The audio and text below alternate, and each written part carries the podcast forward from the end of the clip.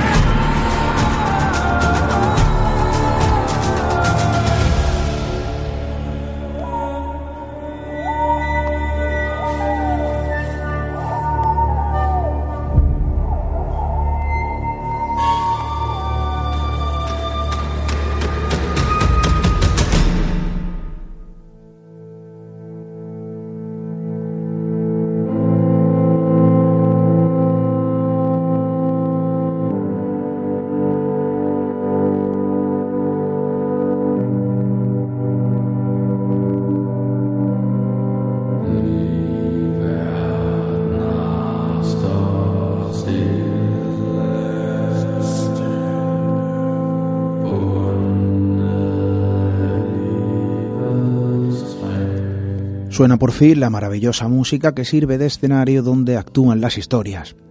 Historias como las de los eh, peculiares personajes que hoy vamos a conocer. Historias sobre asombrosas criaturas a las que nos vamos a acercar esta noche.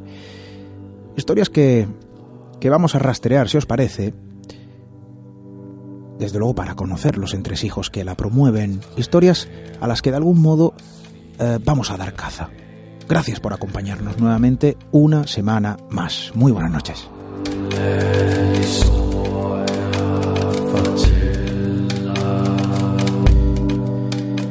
Porque quizás somos algo así como cazadores de historias, rastreadores de la vieja crónica. Eh, puede que forme parte también de nuestro instinto primitivo. El ser humano lleva cazando desde la remota prehistoria. Era otro tipo de caza, sí. Eh, quizá la primera ¿no? y principal ocupación del hombre primigenio. Pero fijaos que, que existe el reflejo de otro tipo de cacerías, quizá la caza de elementos más cercanos a la mítica, a la caza de extraños seres, de extrañas criaturas, y desde luego nosotros emprendemos nuestra particular montería en busca de esos extraños cazadores de lo extraño.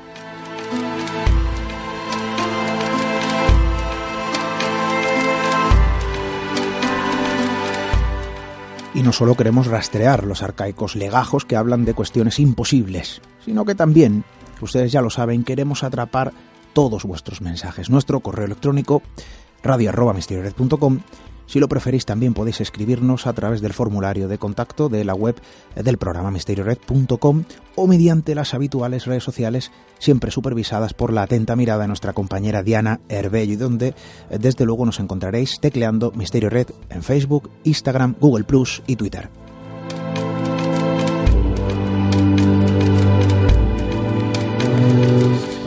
Buscar, localizar y atrapar es lo que tratamos, es lo que intentamos de hacer en Misterio en Red, al menos con esas historias que merecen ser contadas. Esta noche siguiendo la estela de otro tipo de cazadores, quizá la de aquellos cazadores de criaturas imposibles. Bienvenidos a Misterio en Red.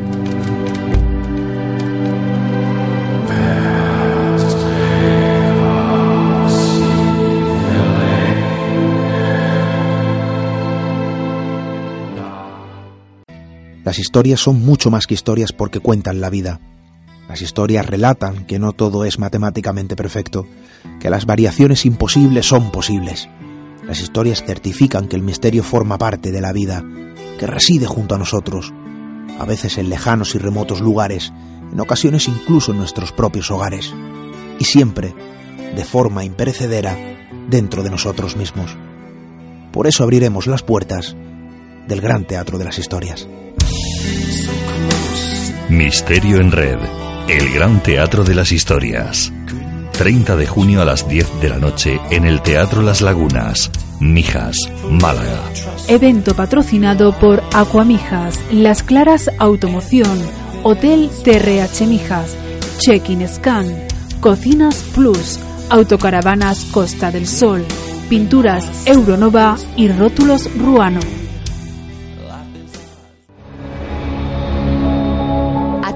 Cruzar el umbral hacia lo desconocido. Aventúrate a descubrir que el misterio reside más cerca de lo que imaginas. Traspasamos la línea de lo imposible. Misterio en red. Con Esteban Palomo.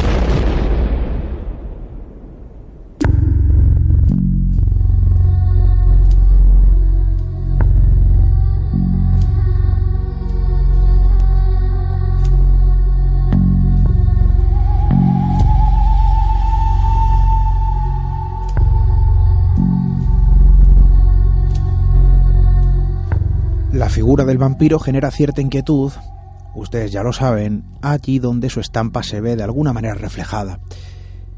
El viejo miedo a los eh, que regresan ha dejado una especie de programación imborrable en alguna capa profunda de la mente.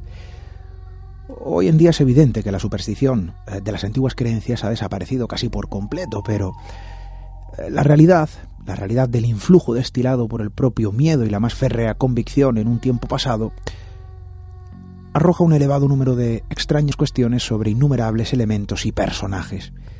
Quizá sea algo así como la contraportada de un atávico misterio, la contraportada de una atávica figura.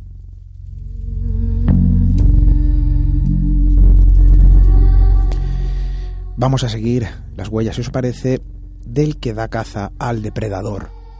Eh, el enemigo tantas veces visto en la literatura, los cómics y el cine cazadores de vampiros, quizá personajes que parecen haber sido extraídos de relatos eh, novelescos, pero desde luego nosotros hoy queremos circundar la figura de estos sombríos y oscuros figurantes. Dar caza a su verdad, y realidad si la hay, que yo no lo sé. Dar caza a su leyenda y, por supuesto, dar caza a sus historias.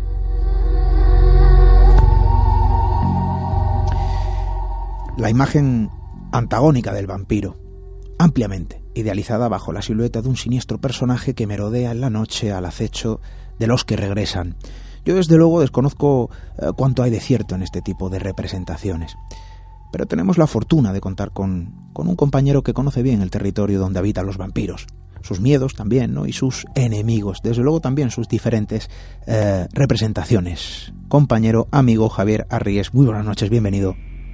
Buenas noches, pues encantado de estar con vosotros. Caza vampiros, esto suena un poco así, ¿no? A, novela, a literatura de terror, a, literatura fantástica. Y yo me pregunto, y creo que puede ser un buen punto de inicio, ¿cuánta realidad hay eh, tras la figura de esos cazavampiros? Pues toda, casi más que la del vampiro, me explico. Eh, bueno, todos pensamos, en cuanto nos hablan de cazavampiros, pues seguramente nos vamos a retrotraer en nuestra imaginación al profesor Van Helsing, ¿no? uno de los protagonistas de, la película Drácula de, Bram Stoker, alguien que tiene conocimientos sobre esas tradiciones de los no muertos en, Europa y que bueno que es un poco el que, encabeza la rebelión contra, contra el vampiro para, para salvar a, a, Mina, ¿no? a Mina Harker de, su influjo.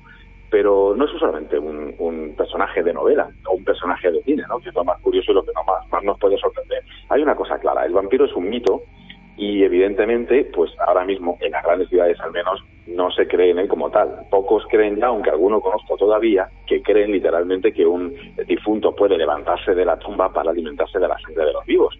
Aunque, y quizás salga a la palestra, pues hablando del tema, pues eh, nos encontremos con casos en los que todavía en Rumanía, en Bulgaria y en Centro Europa, en algunos sitios, sobre todo en el campo, pues todavía se cree que esto eh, pueda ser así. En todo caso, el vampiro, por decirlo así, es una figura del folclore, una figura mitológica, pero lo que sí está claro que sí existe es la figura del cazavampiros, que eso es lo, curioso, ¿no? El personaje al que cazan, pues evidentemente es algo del mito, de la leyenda, pero existe la figura del cazavampiros como tal, cazavampiros improvisados y, y ya veremos también cazavampiros profesionales incluso. Esos todavía existen y todavía andan pululando por el centro de Europa, como digo, por Bulgaria, por Rumanía, improvisados unos y profesionales otros, pues todavía eh, juzgando, por decirlo así, a, hipotéticos vampiros en sus tumbas, desenterrándolos y llevando a cabo pues eh, tradiciones que pensamos que son solamente de novela y que todavía se siguen dando en Europa. Cazadores de vampiros, yo desde luego me estoy eh, bueno pues eh, quedando prácticamente abierto, ¿no? Que la figura del vampiro, y esto hay que hay que dejarlo bien reflejado, ¿no? Y, lo, lo apuntabas, bueno, pues yo creo que claramente bien, ¿no? La figura del cazador de vampiros es mucho más real que la del propio vampiro. Y esto es sorprendente, ¿no? Porque todo el mundo conoce la imagen idealizada del vampiro, pero quizá hay un personaje también sombrío, ¿no? Y enigmático, indudablemente, em, bueno, que se sitúa tras las huellas de ese figurante extraño como son los vampiros y que sin embargo son más reales, ¿no? Em, esto a mí personalmente me deja, insisto, ¿no? Prácticamente boquiabierto. Eh, Estamos hablando, Javier, si no me equivoco, por eh, la introducción que, nos has eh, realizado, ¿no? Y ahora vamos a profundizar en el tema, que a día de hoy siguen existiendo, pues prácticamente personas que se dedican, ¿no? A dar caza a estos supuestos seres. Sí, sí, sí, sí, efectivamente. Y como digo, pues lo hacen a nivel profesional, cobran un, un sueldo por ello. Y bueno, vamos a ver incluso cómo ha habido casos de, de, cazadores de vampiros conocidos con nombre y apellidos, famosos en sus regiones, a los que les llamaban en cuanto había sospechas en alguna aldea de que algún difunto pues estaba un poco inquieto en su tumba y se dedicaba a robarle la sangre a, sus parientes. Se les llamaba pues como, como se llama un profesional de cualquier otra de cualquier otra rama, ¿no? Como digo, pues hay cazadores de vampiros improvisados.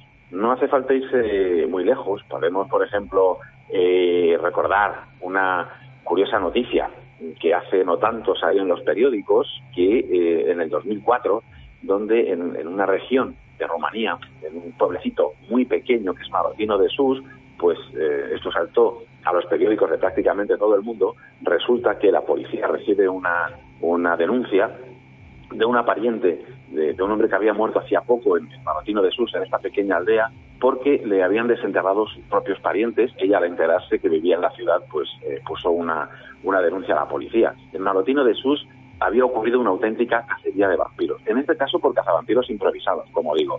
Fueron los, en cuanto murió este hombre, Toma Petra era su nombre, pues en, la casa en la que él vivía, tanto su, su yerno, eh, sus los familiares que vivían en la casa empezaron a quejarse de que les visitaba en sueños de que cada vez estaban quedándose como más demacrados, perdiendo vida, que las cosas se movían, que se oían eh, aullidos espantosos en la casa, etcétera. Los vecinos no les tomaron muy en serio hasta que empezaron a ver que sí que realmente estaban pues perdiendo la salud, ¿no? Día a día.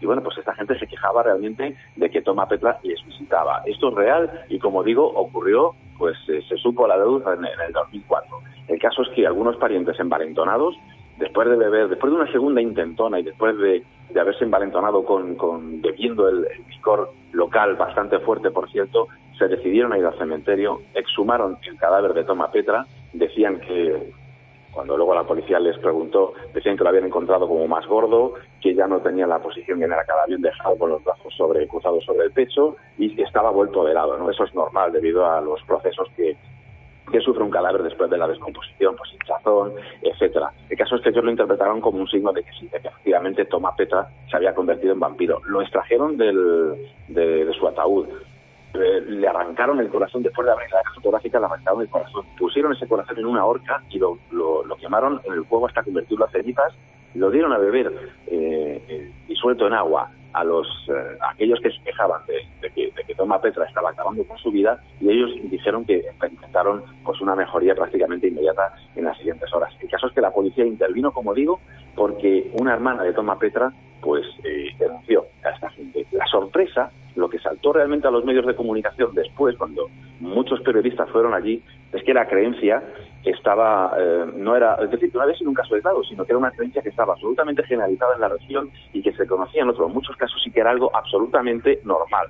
Los vecinos de los Petra decían que habían hecho lo que tenían que hacer y lo que se seguía haciendo desde hacía eh, pues un montón de tiempo, que es eso, dar caza al vampiro cuando se sospechaba que desde la tumba pues se levantaba ¿no? para, para, acabar con la vida de sus familiares. Iban al cementerio y con los viejos... Eh, las viejas técnicas que todos conocemos, estacarlo, eh, quemarlo, eh, degollarlo, etcétera, arrancar el corazón incluso, como, como digo en este caso, pues se le daba, se le daba muerte. Estos son los que yo llamo eh, cazavampiros improvisados, ¿no? que son los propios aldeanos que ante el temor de que uno de sus conciudadanos se ha convertido en vampiro, pues van directamente al grano. Pero fíjate lo curioso, que existen esos cazadores de vampiros improvisados. Esta noticia puso de relieve que era algo bastante corriente, no solamente en Malotino de Sur, sino en toda la región, que por cierto no es Transilvania, es otra región donde hay mucha más tradición vampírica que en la propia Transilvania. Y, eh, y nos deja claro eso, que todavía en Europa se sigue creyendo en esos vampiros y que por lo tanto todavía hay gente, todavía hay parientes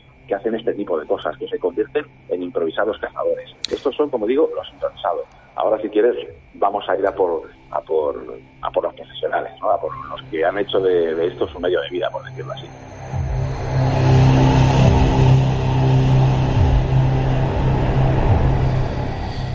Tenemos que pedir disculpas porque la conexión, eh, bueno, en alguna ocasión mm, parece desquebrajar eh, la cobertura.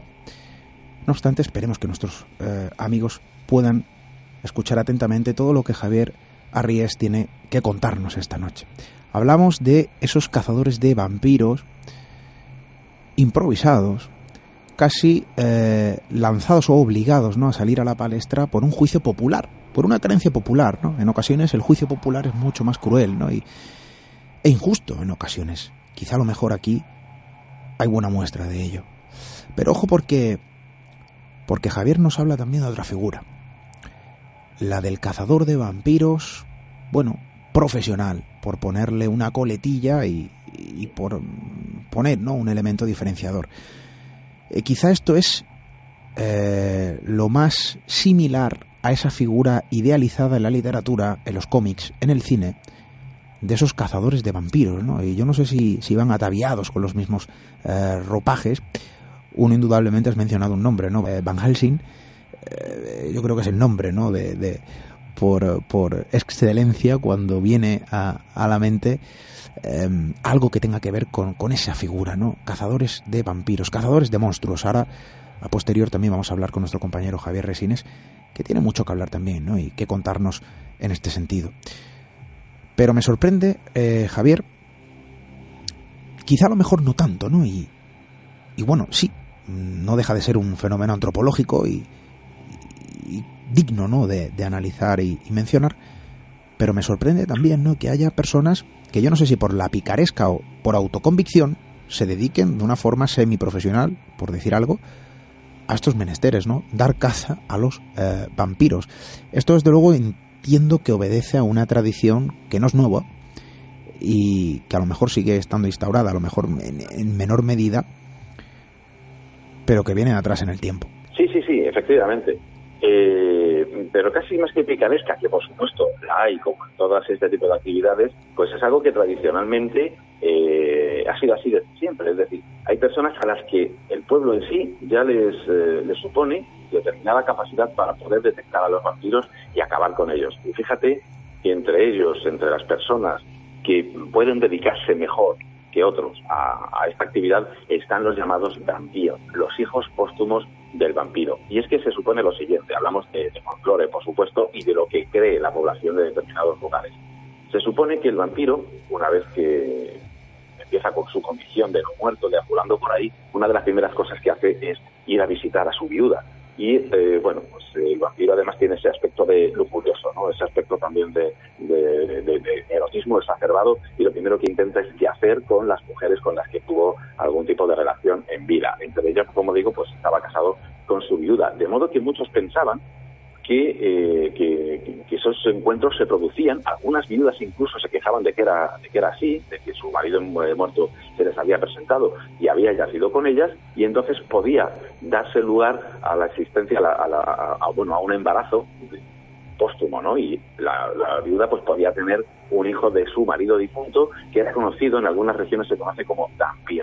Estos Dampir a los cuales se, eh, se supone eh, que nacen con una constitución física especial, los huesos no son duros, son como ternillas, pues tienen la propiedad porque heredan de alguna manera determinadas características del, del vampiro, de su progenitor, pues eh, son capaces de detectarlos, incluso aunque sean invisibles, y de, eh, de, alguna manera de saber cómo acabar con ellos. No solamente estos, también hay otras personas, dependiendo de muchos eh, de las localidades a las que nos vayamos, ¿no? Como, como folcloristas, pues vamos a encontrar que hay eh, en algunos lugares se cree que aquellos que nacen en sábado, pues tienen la facultad también de, poder detectarlos.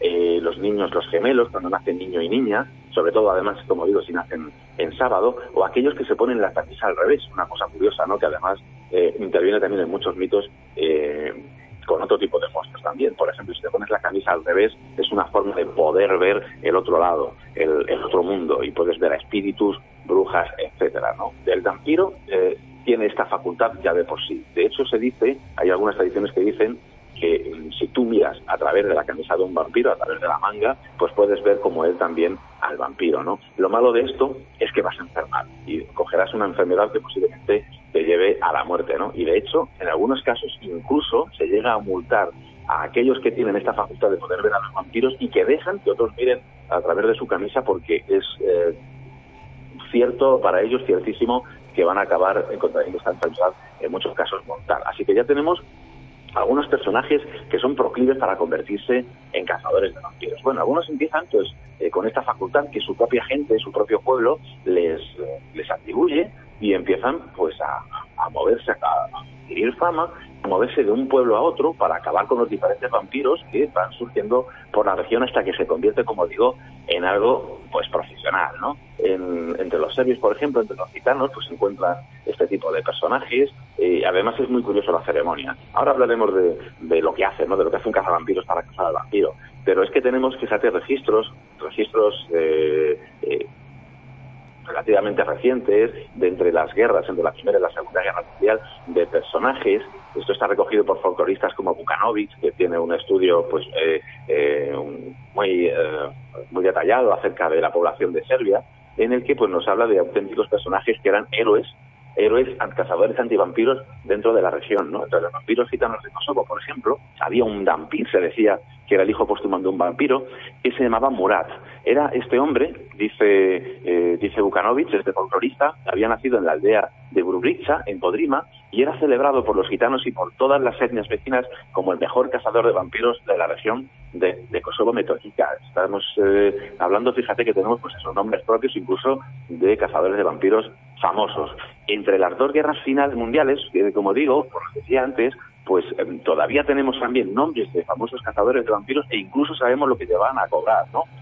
Entre ese periodo de entreguerras, como digo, el precio, eh, el sueldo de un cazavampiros, por decirlo así, estaba entre los 500 ordinarios aproximadamente y en algunos casos, en algunos casos en los que el vampiro se mostraba pues eh, especialmente duro con la población, llegaban hasta pagar, porque esto lo costeaba toda la gente, todos los pueblos, hasta mil dinares, ¿no? En la aldea de Pirani, por ejemplo, en Podrima, se llegó a, pagar esta cantidad a un famoso cazador eh, de vampiros. En, en, Desani, que es otra población de la acción, tanto los musulmanes como los gitanos como los serbios y los albaneses que vivían por allí, pues costearon hasta 1.800 dinares, una cantidad exorbitante, le pagaron la estancia, las comidas, incluso un caballo a un cazavampiros al que contrataron para perseguir a un no muerto que les estaba molestando hace tiempo. Fíjate hasta qué punto llegaba la cosa. Incluso, pues en algunos casos, eh, una vez que el cazavampiros había tenido éxito con su cacería, pues eh, le invitaban a, copiosas cenas y hay unos eh, registros tenemos en los que bueno, se, le,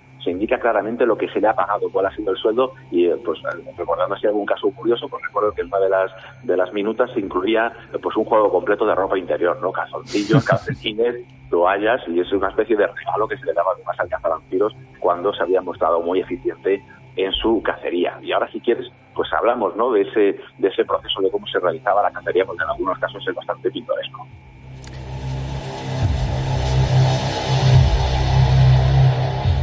Los atributos, bueno, que la población otorgaba a quien eliminaba el mal, eh, ¿no? a la ciudadanía.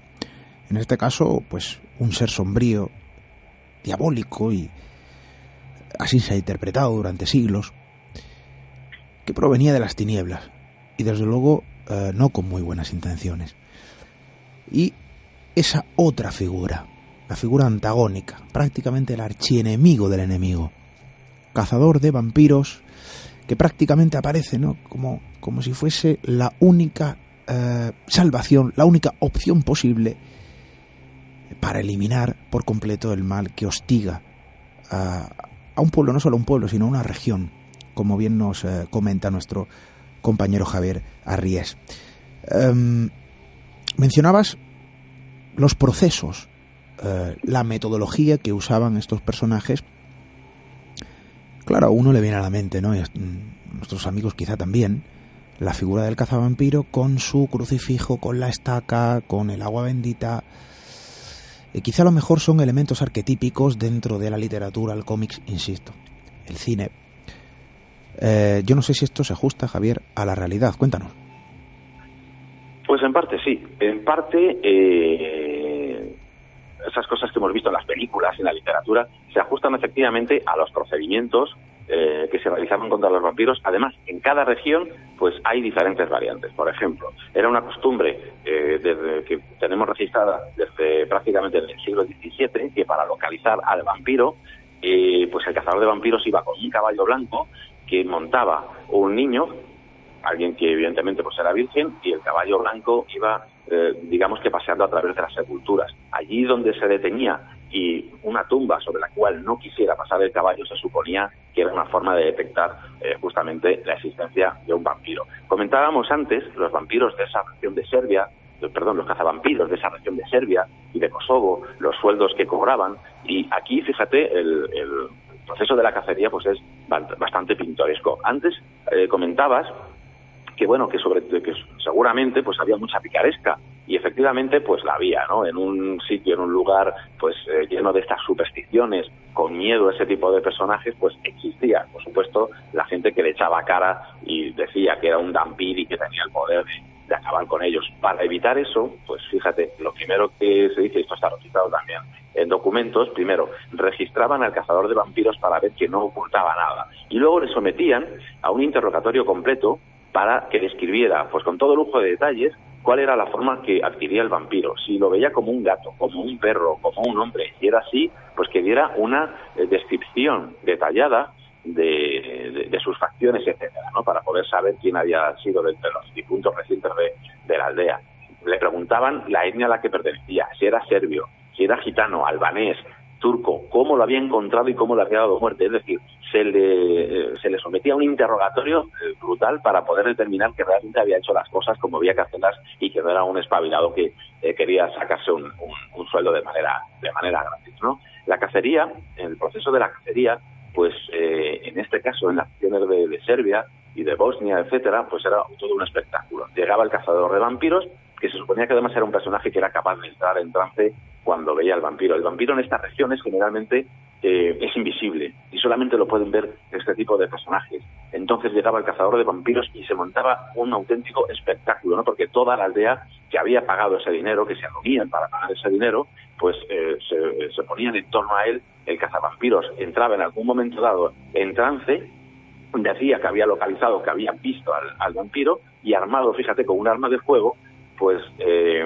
oteaba en la oscuridad para tratar de, localizarle de nuevo, saltaba, tenemos que imaginar pues un auténtico espectáculo, ¿no? Saltaba de un lado para otro con su arma, se agazapaba, se esconde y todo esto en un estado como, digo, como de trance. Y en alguna ocasión, pues los, los vecinos veían cómo disparaba, ¿no? Hacia un punto, hacia un punto dado. Esta cacería, pues podía durar incluso horas, a veces podía durar eh, llevar días enteros, es decir, no, no se lo daba caza en, en una noche, en un solo día, y bueno, pues eh, en un momento dado el cazavampiros conseguía dar con él y lo abatía. ¿no? Fíjate que en este caso es con armas de fuego y con otros con otros elementos más curiosos, más mágicos que también incorporaba consigo. Pero él, en principio, lo que hace es eh, lanzar, tirar estos proyectiles con su arma de fuego al, vampiro. El caso es que, bueno, cuando eh, ha sido localizado el vampiro, él dice cómo lo ha atrapado, etcétera, pues se supone que la, la aldea queda libre de, del influjo del, no muerto y todo el mundo pues empieza a mejorar, el ganado incluso pues también el ganado es víctima de los ataques de los vampiros y todo pues empieza a ir bien y es cuando eh, la paga, el resto de la paga pues se le, se le da, se le ofrecen banquetes, etcétera. Como veis, pues eh, un auténtico espectáculo. Sin embargo, no es la única forma. También en Bulgaria, por ejemplo, hay cazadores de vampiros, se siguen manteniendo todavía. Eh, a menudo son mujeres, mujeres eh, que tienen conocimientos de hechicería, las que se encargan de, en este caso de atrapar al, al, no muerto. Y algunas de ellas pues recurren a un, a un truco muy curioso. Una vez que lo han localizado, mediante sus conjuros, son capaces de engañar al vampiro para que se meta en una botella y luego encierran y lanzan al fuego. Esto me recuerda, y pero mucho, a determinados cuentos de las mil y una noches y a determinadas tradiciones mágicas en las que se encierra a genios y a demonios en botellas, ¿no? Y eso, fíjate que estamos en, en Bulgaria, en una tierra que está muy próxima, ¿no? A donde nacen este tipo de, de, elementos. Y en otros, en otros casos, estos cazadores búlgaros lo que hacen es ir con un icono sagrado y se van desplazando a lo largo del cementerio o a lo largo de la aldea, porque un vampiro se puede ocultar en el sitio más insospechado, en molinos, en, lugares eh, sombríos, subterráneos, y van con un icono y el icono eh, tiembla en las manos del cazador de vampiros. Cuando se da con él, y generalmente es un cementerio, lo que se hace es abrir la tumba y estacar o eh, de alguna manera pues eh, darle el típico eh, tratamiento ¿no? antivampiros al, al, ocupador de la, de la, tumba para que deje de, de molestar a, sus vecinos. Las, las técnicas, como digo, pues son muy variadas e incluyen, como digo, estas que hemos visto también en, en la televisión y en la literatura, ¿no? El llegar localizar la tumba, localizar al vampiro, en este caso, como digo, llevando, por un icono sagrado que tiembla en las manos del cazador profesional y em, pues a partir de ahí se abre y es el pueblo él mismo el que dirige un poco la cacería se exhuma el cuerpo, se le quema, se le corta la cabeza, las cenizas son esparcidas al río o incluso pues en muchos casos también y tenemos también eh, documentos en los que se dice casos del siglo XIX, no muy lejanos en el tiempo, en los que se le estaca.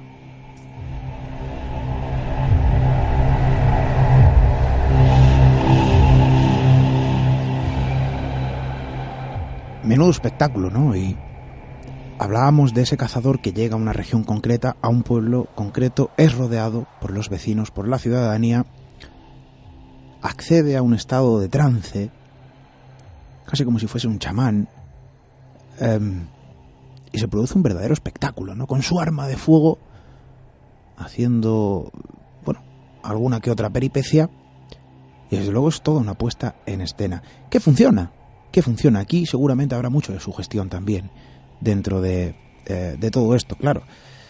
Eh, cuando un pueblo se ve hostigado, cuando hay una serie de, de males que azotan o parecen azotar una región concreta, y cuando todos están convencidos, absolutamente eh, convencidos, porque forma parte también de sus creencias, de su fe, de su cultura, de su visión del mundo, una visión quizá perdida ya también en nuestro tiempo, casi del todo, no lo sé, bueno, pues es comprensible, ¿no? Que la sugestión también tome un poco el control de todo esto.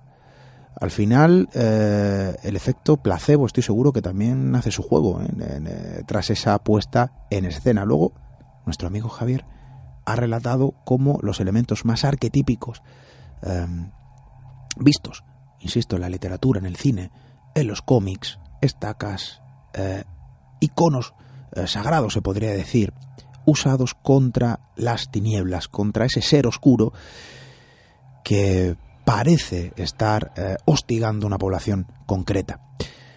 Javier, desde luego yo me quedo con un titular. La figura del cazavampiros, y lo decías al principio, y esto desde luego me ha sorprendido gratamente, porque no me lo esperaba, es aún más real que la propia figura del vampiro. Yo creo que esto también invita un poco a la reflexión.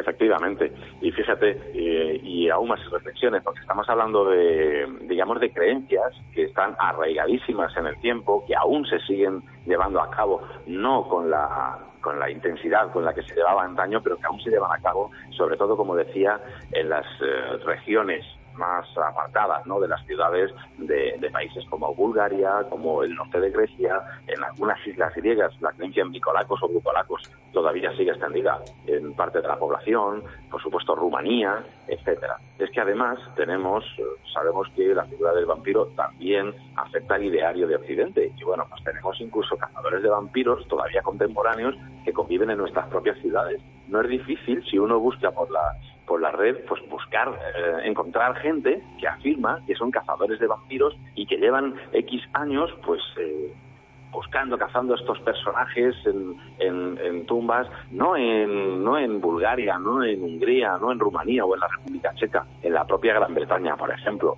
Y por poner un caso, pues podemos retrotraernos a un caso curiosísimo, muy famoso, que dio mucho que hablar en los años 60 y 70 en, en un cementerio mencionado precisamente en la obra de Drácula, que es eh, eh, ni más ni menos que el cementerio de Highgate, un cementerio pues enorme, precioso, cerca de Londres, en el que supuestamente, y según esa figura de Drácula y, la novela, pues Lucy Westenra, atacada por Drácula convertida en vampiro, pues aparecía a los niños que andaban jugando por allí para llevárselos a su tumba y darse un festín con su sangre. Bueno, pues en ese mismo cementerio de Highgate, como digo, no hace tanto tiempo, en los últimos de los 60 y en los años de los 70, hubo un par de personajes curiosísimos, dos personajes realmente curiosos, que eran David Farran, un ocultista eh, próximo a la Wicca, y Sin Manchester, un hombre eh, que se autoproclama como, como, como, como obispo de una iglesia cristiana, eh, y bueno, entre ellos, pues estuvieron cazando a un supuesto vampiro que en los años 60 y 70 pues estaba dando vueltas por allí por el vampiro de Highgate. Algunas eh, revistas empezaron a hablar de personas que decían haber visto como una nube, una figura gris que se movía sobre el suelo en el cementerio.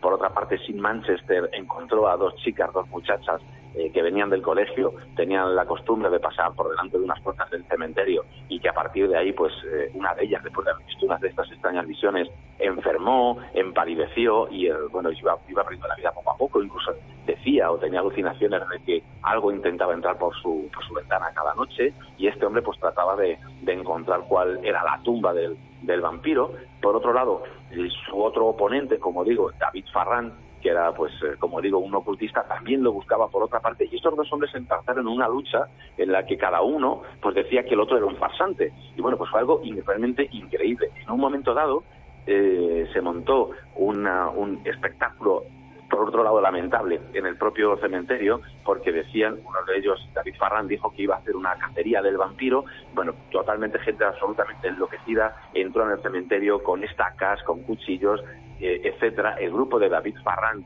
incluso eh, llegó a sacar algunos cuerpos de algunas tumbas y hacer eh, ceremonias delirantes en las que algunas mujeres bailaban desnudas sobre las tumbas y el, hasta el mismísimo David Parran pues acabó en, en, presidio ¿no? por este tipo de por este tipo de cosas años después Farran y Manchester todavía se lanzan cuchillos verbales por decirlo así eh, sobre este tipo de personajes y Manchester y también el propio Farran pues se siguen considerándose como cazadores de vampiros modernos y cada uno va añadiendo a su currículum los muchos vampiros que han ido eh, descubriendo en otros diferentes cementerios en Inglaterra, ¿no? Y no son los únicos, menos famosos que ellos, pero como digo, todavía hay gente en nuestras ciudades que afirman que son auténticos cazavampiros y que van eh, paseando por los cementerios, pues acabando con ese supuesto personaje, ese supuesto monstruo venido del otro lado, que es el vampiro. Sorprende saber, Javier, y cada vez que contactamos contigo, desde luego nos sorprendemos siempre, qué duda cabe. Bueno, hace un tiempo hablábamos de esos magos contemporáneos, magos modernos. Eh, y hoy nos encontramos con la figura del cazador de vampiros, también contemporáneo, también moderno, que sigue estando latente en nuestros días, que sigue siendo una figura muy presente.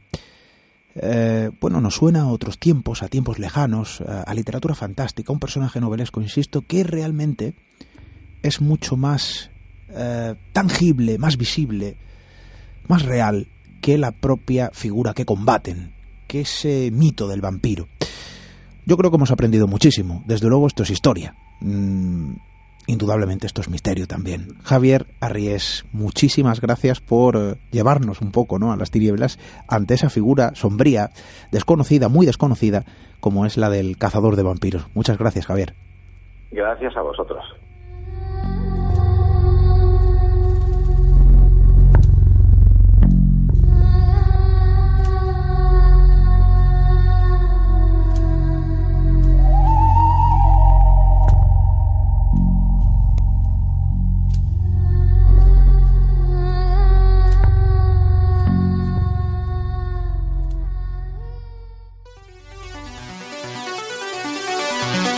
Misterio en Red. Esteban Palomo.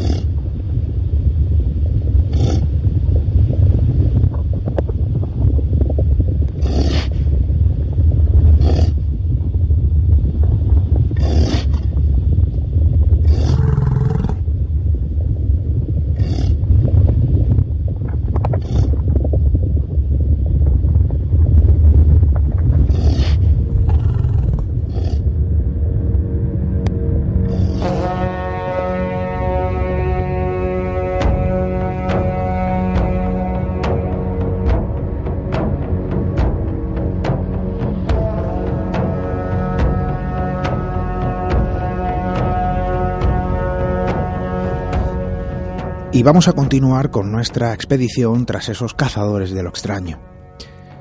Quizá porque las antiguas y ferras convicciones sobre la existencia de terribles y sanguinarias criaturas iba mucho más lejos a la estampa reflejada de los vampiros.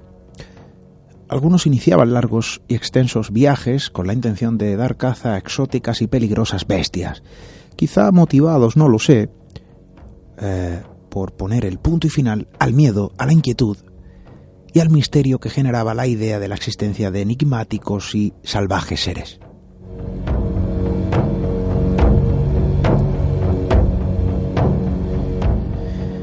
A lo largo de la historia se han ejecutado auténticas expediciones que tenían como objetivo primario el lograr derrotar a la bestia. Quizá también descubrir eh, su verdad, desvelar su misterio. Existen capítulos eh, en la historia del hombre, desde luego, en los que la figura del cazador emprendía su propia montería tras la naturaleza más insólita. Hoy, ya lo saben, nos posicionamos pues en ese otro lado, no en el lado más desconocido de la naturaleza, sino en la vertiente opuesta y también desconocida, porque lo es, que se sitúa sobre aquellos cazadores de lo extraño. Hemos conocido la realidad del cazador de vampiros. Sabemos que su estampa, que su figura, es mucho más real que aquella a la que combatían, que aquella a la que perseguían. Los cazadores de vampiros fueron algo tangible, eh, dentro de la estructura de eh, ciertas sociedades. A día de hoy siguen siendo una realidad. Lo hemos escuchado. Pero es que también la naturaleza tenía la otra contraportada. Si existe la creencia en eh, seres salvajes, sanguinarios y peligrosos, existía también la figura de aquel cazador que lo perseguía para darle caza y poner un final un terrible final dramático para esta presunta criatura que hostigaba también a un pueblo o a una región. Vamos a conocer, si os parece, este tipo de historias.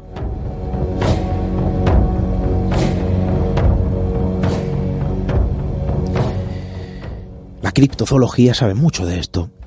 Em, cuando hablamos de cazadores de lo extraño, de seres, de criaturas imposibles, eh, no hablamos de quizá la figura que busca una determinada criatura para demostrar su existencia. Quizá también esto ocurría. Hablamos de auténticas monterías para dar caza a un determinado ser que establecía el miedo en algunas ocasiones en un eh, determinado lugar. Yo desde luego desconozco eh, cuánta realidad hay de todo esto, ¿no? Eh, Javier Arries, desde luego a mí me sorprendía, ¿no? Cuando nos acababa de comentar o nos ha comentado eso de que la figura del cazador de vampiros es algo muy real. Bueno, pues vamos a acercarnos también ¿no? al ámbito natural. Eh, vamos a acercarnos también al ámbito criptozoológico y quizá a lo mejor a esos cazadores que daban caza a esas criaturas extraordinarias, imposibles y desde luego también para algunas personas a lo largo de la historia aterradoras. Compañero Javier Resines, bienvenido, buenas noches. Hola, ¿qué tal? Buenas noches, Esteban. Pues eh, yo desde luego venimos ya de hablar, ¿no? Con Javier Arries. Eh, nos contaba esto de las eh, realidades, distintas realidades alrededor de la estampa del vampiro y una de sus realidades era la del cazador de vampiros. ¿no? claro, ahora surge la otra pregunta. Hablamos hoy de cazadores de lo extraño, cazadores de lo extraño que también perseguían criaturas. Y yo creo que puede ser el mismo punto de inicio, ¿no? Que que teníamos hace algunos minutos con, nuestro compañero Javier Arries. ¿Cuánto hay de realidad en esos cazadores que perseguían lo extraño? Pues hay mucho de realidad porque la historia está repleta de lo que podemos llamar cazadores de monstruos. Eh, desde los primeros momentos en los que el hombre siente la necesidad de buscar o incluso de luchar contra lo extraño de, que le rodea la naturaleza, hasta el día de hoy. Y hay ejemplos muy claros en la historia y hay algunos muy bien documentados y muy curiosos que persiguen a esa criatura extraña, a ese ser imposible, a ese monstruo, que bueno, está por demostrar si existía o no, pero lo que sí es cierto es que la cacería, la montería, la, expedición sí que se sí que era real, ¿no? Y que se montaron durante, digo, durante siglos se han estado montando y organizando este tipo de, de expediciones y de cacerías, a veces por necesidad, ante como una respuesta ante un ataque de una determinada zona de un animal eh, durante un tiempo prolongado, muchas de las veces, o a veces siempre como, como simplemente una, una curiosidad entre científica y aventurera, porque los cazadores de monstruos, igual que los de vampiros, los de monstruos en general, los de criaturas extrañas, los de animales que no deberían estar ¿no? entre nosotros, tienen también esa vertiente un tanto bohemia, a veces poco realista, un tanto aventurera sin más, ¿no? que les hace todavía casi más interesantes ¿no? que lo que podría ser una búsqueda simplemente científica. Y en ese sentido, Esteban, pues hay tantos ejemplos que he querido recopilar algunos de los más interesantes que si te parece pues podemos comentar un poco eh, cada uno de ellos para nuestros oyentes. Sí, vamos a conocer esos capítulos, desde luego a mí me sorprende, ¿no? Y, el efecto es el mismo. Vuelvo a quedarme boquiabierto, ¿no? Con, con este tipo de personajes, ¿no? Auténticos aventureros en algunos casos. Yo, ¿no? yo creo que al final eh, la creencia, la vieja superstición también tiene mucho que ver en esto. Y hace su juego, ¿no? Incluso eh, el influjo despertado por, por, por, por, por, una creencia prácticamente maníaca en algunos casos, eh, influida incluso en la propia población. Eh, pero si te parece, Javier, yo creo que sí que es una buena idea. Vamos a abrir el, eh, el libro que hoy nos traes con esos capítulos también extraños, extraordinarios de los cazadores, en este caso de monstruos. Vamos a conocerlos. Sí, como te decía, Esteban, hay muchos casos. Entonces he elegido algunos que son muy conocidos, que ahora vamos a, en cuanto los oigamos, vamos a decir, es verdad si, si esto yo lo, he escuchado yo también, y otros un poquito menos, pero muy curiosos también. Y vamos a hacer un poco cronológicamente. Nos vamos a ir al siglo XVIII por no alejarnos demasiado del tiempo y por tener información documentada y fiable de lo que, de lo que estamos hablando también. Vamos a ir al siglo XVIII y vamos a hablar tal vez de una de las eh, criaturas más conocidas y más extrañas y que más han dado que, que escribir y que hablar y que oír dentro del mundo de la criptozoología, que es la bestia de Gevaudan. Eh, muchos, creo que todos nuestros oyentes han oído hablar de, este críptido que, por recordarlo brevemente, pues bueno, pues infundió el terror en esta zona del sur de Francia entre 1764 y 1767 aproximadamente, unos tres años, se le atribuyen, depende del estudio, más de 200 ataques, más de, de 100 muertes, no sé cuantísimos heridos graves, eh, víctimas parcialmente devoradas, es decir, un desastre que durante eh, varios años, en este caso unos 3, 4 años, estuvo asolando prácticamente esa zona de, del sur de nuestro país vecino. Esto hizo que el Reino de Francia utilizara una cantidad considerable de, de mm, personas, de mano de obra, de dinero, de recursos, al fin y al cabo, para dar caza a este animal y tanto utilizando tanto militares, es decir, al propio ejército, soldados, cazadores eh, experimentados de lobos fundamentalmente, porque se pensaba en aquella época que podíamos estar o bien ante una criatura extraña o bien ante un enorme lobo, ¿no? un enorme y feroz lobo, cazarrecompensas. Eh, desde los primeros ataques que se producen en 1764 eh, se organizan batidas, cacerías, expediciones para, para matar a la bestia, ¿no? En, cualquier caso. Los primeros ataques se producen como a mediados de, de, ese año, en abril o mayo aproximadamente, y ante la magnitud de, de, estos sucesos, se decide, el gobernador de la provincia decide ordenar a un capitán, al capitán Duhamel, que es un capitán de, de dragones que estaban estacionados en, en la zona, que fuera el encargado de conducir las operaciones para dar caza a la bestia. Entonces se organizan una serie de cacerías, de monterías por la zona, eh, con cuatro compañías de dragones. En el menor de los casos, Duhamel iba con 57 soldados, con 57 dragones, buscando a esta bestia, la bestia de Gobodan, y ayudado por multitud de campesinos que se armaron y estaban dispuestos a, ayudarlo porque estaba realmente asolando la, la provincia.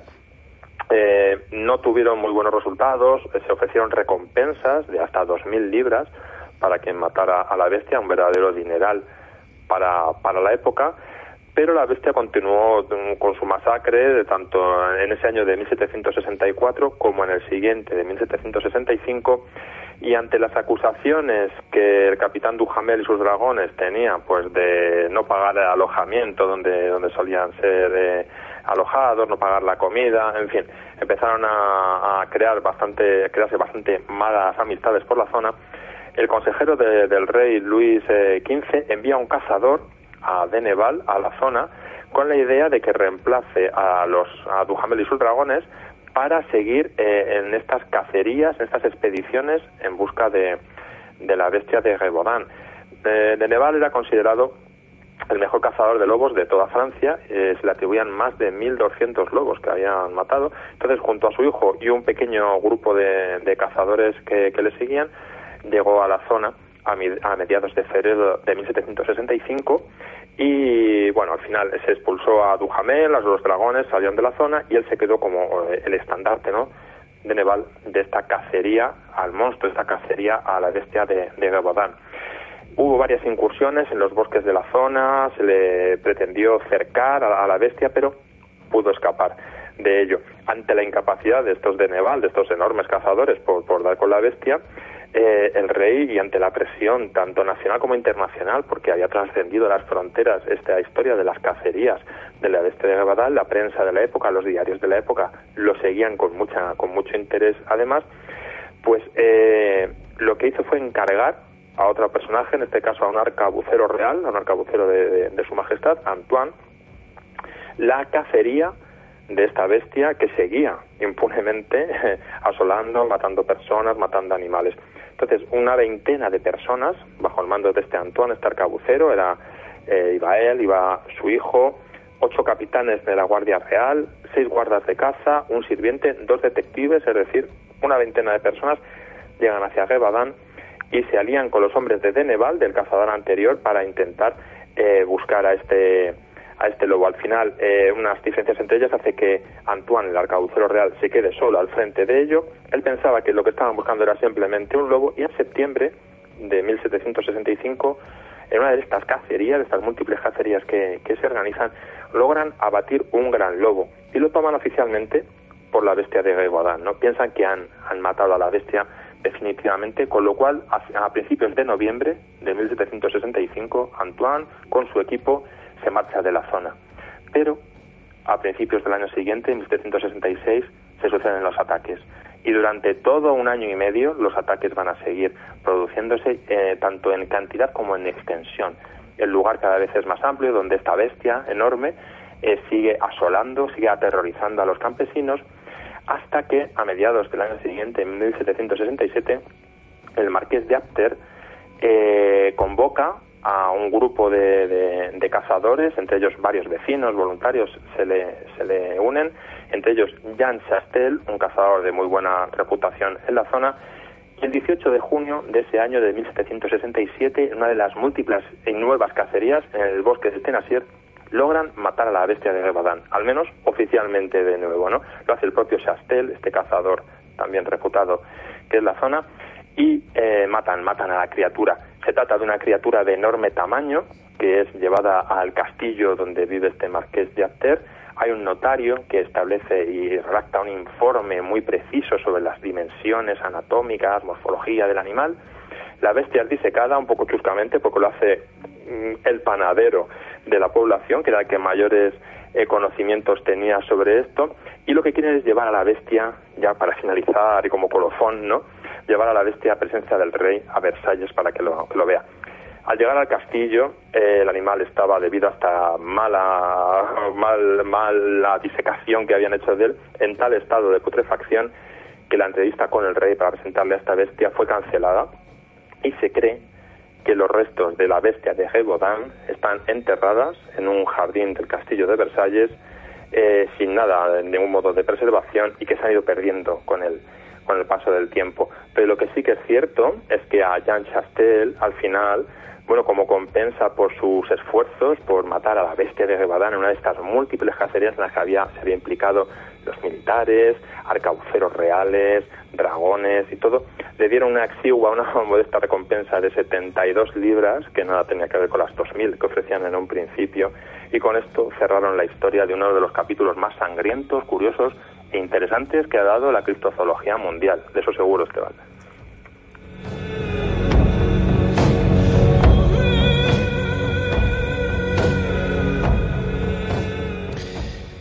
La bestia de Gebodán, bueno, yo creo que es el, la historia de esta tipología, se puede decir, hegemónica en este sentido. Sí. Eh, bueno, la imagen arquetípica, ¿no? De, de, la montería tras lo extraño, tras la gran criatura que hostiga a una región determinada, pero desde luego no es la única, como, como nos relatabas al principio, ¿no? Y esto desde luego sorprende, ¿no? Personas que perseguían criaturas extraordinarias y terribles, sanguinarias según algunos, eh, y en algunos casos yo no sé si, si llegaban a aparecer todas. ¿eh? ¿eh? vamos a conocer si te parece más capítulos. Sí, otro capítulo muy interesante se produce también en el siglo XVIII, solo unos 20 años después que de la bestia de Gévaudan. También hay reyes de por medio, en este caso españoles, y aunque esta cacería, estas expediciones en busca de la criatura insólita no se producen en España, se producen en Argentina, concretamente en la Patagonia, el que está detrás de todo esto, azuzando de algún modo, es Carlos IV, apodado el Cazador, que reinó en España a finales del siglo XVIII, principios del siglo XIX, y que debido a esta gran afición que tenía por la caza, por todo tipo de animales, y también debido a una serie de extrañas historias que le estaban llegando, decidió organizar durante casi dos décadas una serie de expediciones en busca de lo, de lo insólito, de lo extraño. Bien, a él le llegaban, a través de sus, de sus funcionarios en las, en las Indias, en este caso en el cono sur de América, eh, varias descripciones de una bestia, decía una bestia grande, maciza, recubierta de pelo corto, con patas pequeñas, garras, eh, unas garras curvadas que ah, podían hacer profundos agujeros en la tierra, con una piel muy dura que hacía rebotar las flechas y las lanzas que arrojaban contra este ser, contra esta criatura por los nativos. Eh, prácticamente en casi cada poblado o aldea donde llegaban los primeros colonos españoles habían encontrado rumores sobre una criatura que los nativos en Tehuelche, en el idioma Tehuelche, llamaban Yemix, que es algo así como una traducción, era como el tigre del agua. Este monstruo, no había, no había uno solo, sino que era una población de animales que vivían en la zona, no atacaba sistemáticamente a, a los humanos, habitualmente lo hacía a otros animales, pero en ocasiones sí que había matado a familias enteras, ¿no? Estos rumores llegaron a ser tan intensos que el propio rey Carlos IV requirió a los funcionarios de Indias para que le enviaran ejemplares, vivos o muertos, como fuera, de esta especie, y ante este interés se organizaron varias expediciones para dar caza a este Yemit, ¿no? Hubo una búsqueda sobre el terreno, eh, bueno, un terreno que para brevemente eh, situarnos un poco eh, con la logística y la distribución de la presencia española en la zona, pues básicamente eran lo que había era pequeñas poblaciones, pequeños eh, establecimientos, factorías, fortines, que eran verdaderas avanzadas en territorio desconocido y hostil en, todos los sentidos, en cuanto a los indígenas y en cuanto a los animales que se encontraban por allí. Eh, en Patagonia había tres establecimientos civiles muy alejados entre sí, con muy pocas, con muy pocos pertrechos, pero que lo que sí hubo fue todos estos establecimientos, debido a este requerimiento de Carlos IV, eh, utilizaban todos sus recursos con el objetivo de conocer más el terreno, más la fauna y capturar a este Yemit que hablaban los, eh, los tehueltes. Hubo numerosas expediciones, salidas, visitas, que aprovechando el objetivo primario, que podían ser llevar víveres, sofocar alguna insurrección indígena, explorar un territorio de interés, por lo que fuera, como misión secundaria siempre llevaban la orden del, rey, de Carlos IV, de encontrar ejemplares de este animal. Hay muchos eh, muchos eh, casos con muchas expediciones eh, comandadas por, por tenientes, de, o sea, por militares españoles desde distintos lugares, desde el sitio de Puerto Deseado, desde a través del estrecho de Magallanes, de la factoría de, de Carmen de Patagones, de todos estos lugares, pero lo cierto es que cuanto más iban avanzando hacia el sur, los expedicionarios, estos colonos, estos primeros militares españoles que estaban en la zona, eh, cuanto más al sur, como digo, llegaban los exploradores, más relatos de la presencia de este animal se encontraban, con descripciones realmente alarmantes y algunas veces diferentes ¿no? entre sí. Porque en algunos casos decían que era una criatura eh, nocturna, algunos de los eh, pobladores que se iban encontrando que, era, que agarraba a los caballos con sus garras arrastrándose al agua, que tenía una cola larga y prensil, con un cuerpo cubierto de pelos. la verdad es que cada vez los militares se encontraban con un mayor número de sorpresas, porque no parecía que estaban encontrándose solo a este Yemich con el que estaban, eh, eh, que estaban buscando, sino que también entre los tehuelches, más al sur, eh, se encontraron con referencias a otro monstruo que ellos llamaban Hinche.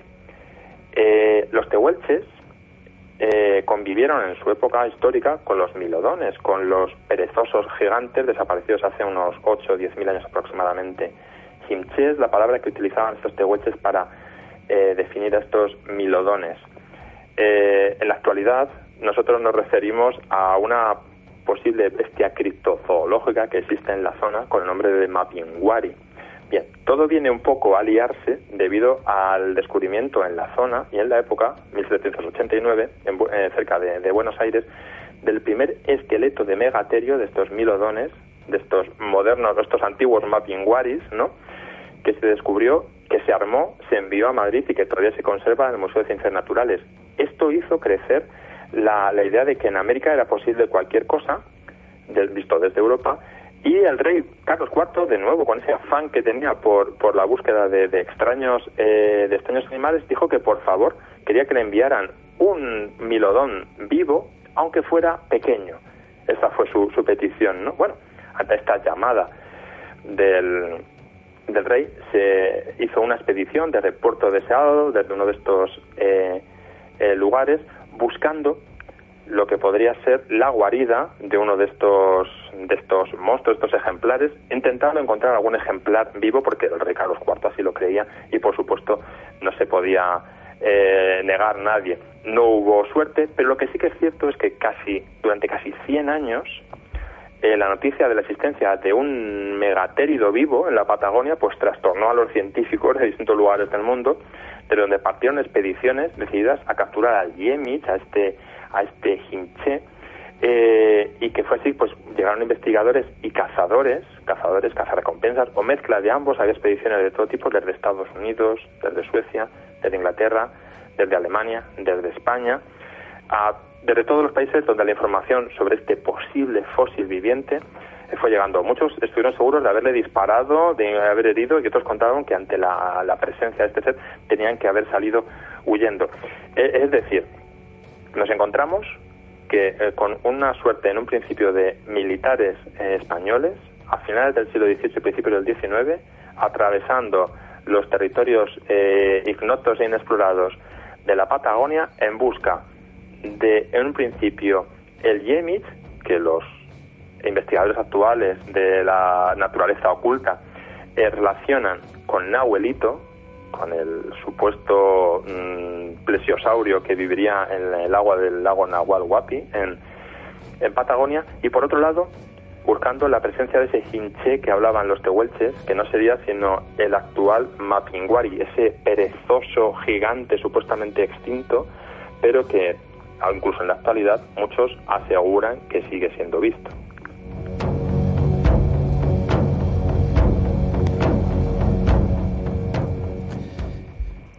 expediciones históricas, tras las huellas de criaturas extraordinarias. Bueno, estamos siendo de algún modo testigos, ¿no?, de su existencia, de su realidad.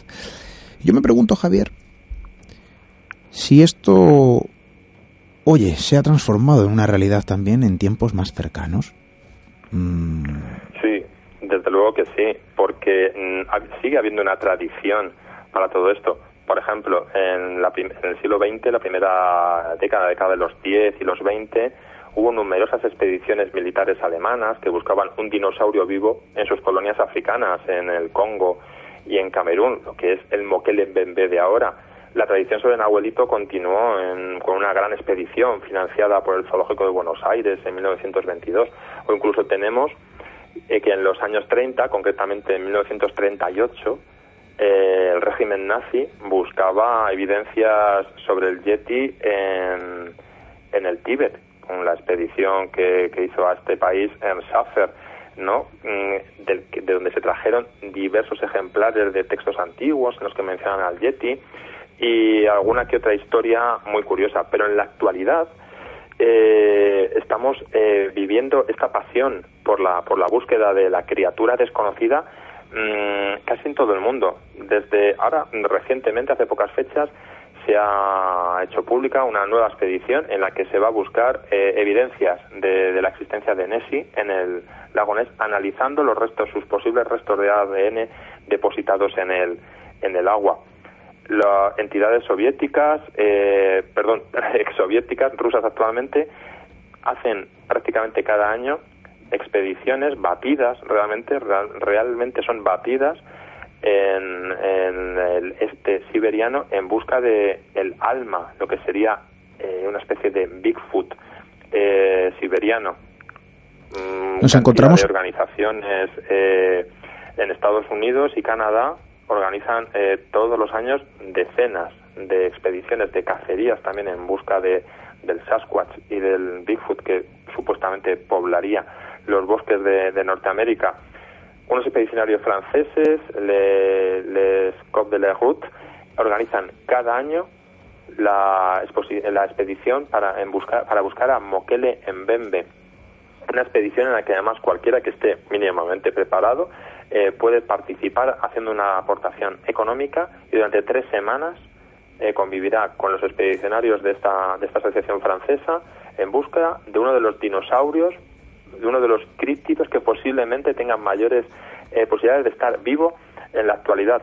Esto sin olvidarnos de nuestros compañeros criptozoólogos australianos que eh, cada poco tiempo organizan expediciones para buscar en Queensland y en Tasmania lo que serían los restos de los últimos tilacinos vivos, el lobo marsupial que, que se supone que continúa, continuaría aún existiendo en, tierras australianas. Quiero decir, Esteban, cada año se organizan expediciones, cacerías, batidas verdaderas, sobre todo en Siberia, batidas verdaderas, que lo que hacen es buscar, eh, de algún modo, y cazar, encontrar, ya no tanto desde un punto de vista científico, sino desde un punto de vista meramente del cazador, del, de la, del que quiere la recompensa, que quiere la piel del, de este animal, de esta criatura insólita, se organizan cada año decenas de expediciones en casi cualquier rincón del mundo buscando estas criaturas imposibles. Todavía ese espíritu aventurero, ese espíritu eh, en tanto bohemio, ese espíritu de búsqueda de conocimiento puro y duro de la naturaleza todavía persiste en muchos de nuestros coetáneos y bueno pues en cualquier momento supongo que nos darán noticias en algún caso curiosas y originales sobre la existencia de estos animales que no deberían estar entre nosotros.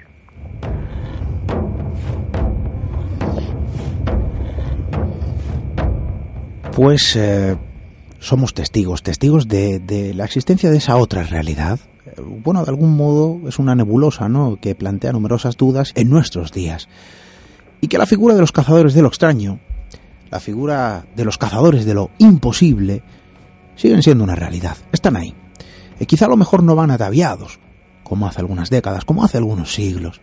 Pero el espíritu aventurero lo dice muy bien, ¿no? Nuestro amigo Javier Resines sigue siendo el mismo el espíritu expedicionario tras lo imposible sigue siendo absolutamente el mismo. Sigue estando latente, sigue estando vivo. Javier Resines, muchísimas gracias. Muchas gracias, Esteban. Un abrazo y hasta pronto.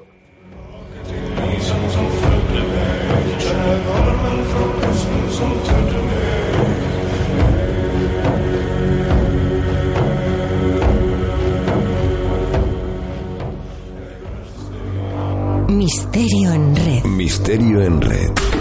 Con Esteban Palomo.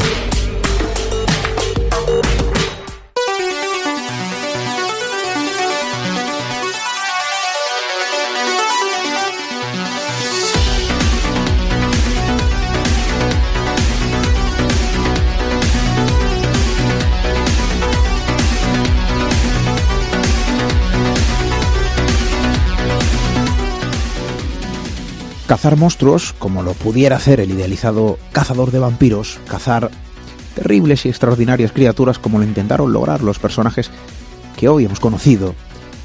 Quizá también cazar historias, tan imposibles como los seres de los que hemos hablado no solo esta noche, sino en innumerables ocasiones a lo largo de estas cuatro temporadas. Evidentemente cazar en el eh, buen sentido de la palabra, entiéndanme.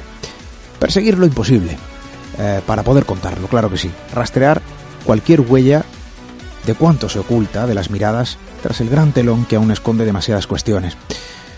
Vosotros y nosotros, eh, lo hacemos cada semana, lo hacemos a través de la radio, lo hacemos oteando el cielo, observando más allá de lo fácilmente observable, lo hacemos mirando bajo la tierra, tras las montañas, eh, quizás sumergidos también en las profundidades oceánicas.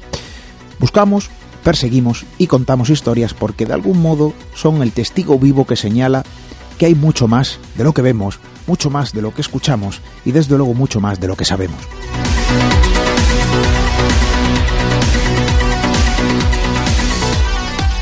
El tiempo pasa y ya va quedando menos para eh, que la cuarta temporada de Misterio en Red cierre sus puertas.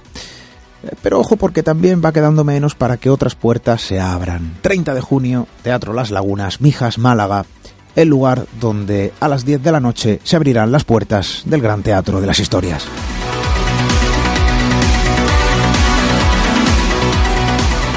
Estáis invitados también a una serie de charlas y actividades que estamos tratando de desarrollar eh, para poner en marcha a lo largo de la tarde de ese sábado 30 de junio en el mismo escenario, Teatro Las Lagunas, en Mijas, Málaga. Y si os parece, eh, bueno, vamos a adelantar algo más. Eh, os voy a dar el nombre de dos de los tres invitados especiales que nos van a acompañar a lo largo de esa maravillosa velada. nuestros amigos Carlos Largo y Joaquín Abenza estarán frente a estos micrófonos en el Gran Teatro de las Historias. Ya sabéis que será un programa, bueno, pues especial para cerrar una temporada plagada precisamente de eso, de sorprendentes, de extrañas y en ocasiones estremecedoras historias.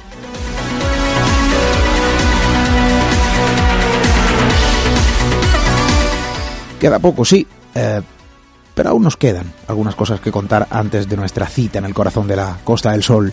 Si nada lo impide, nosotros regresaremos la próxima semana, como siempre, con más cosas que contar. Hasta dentro de siete días.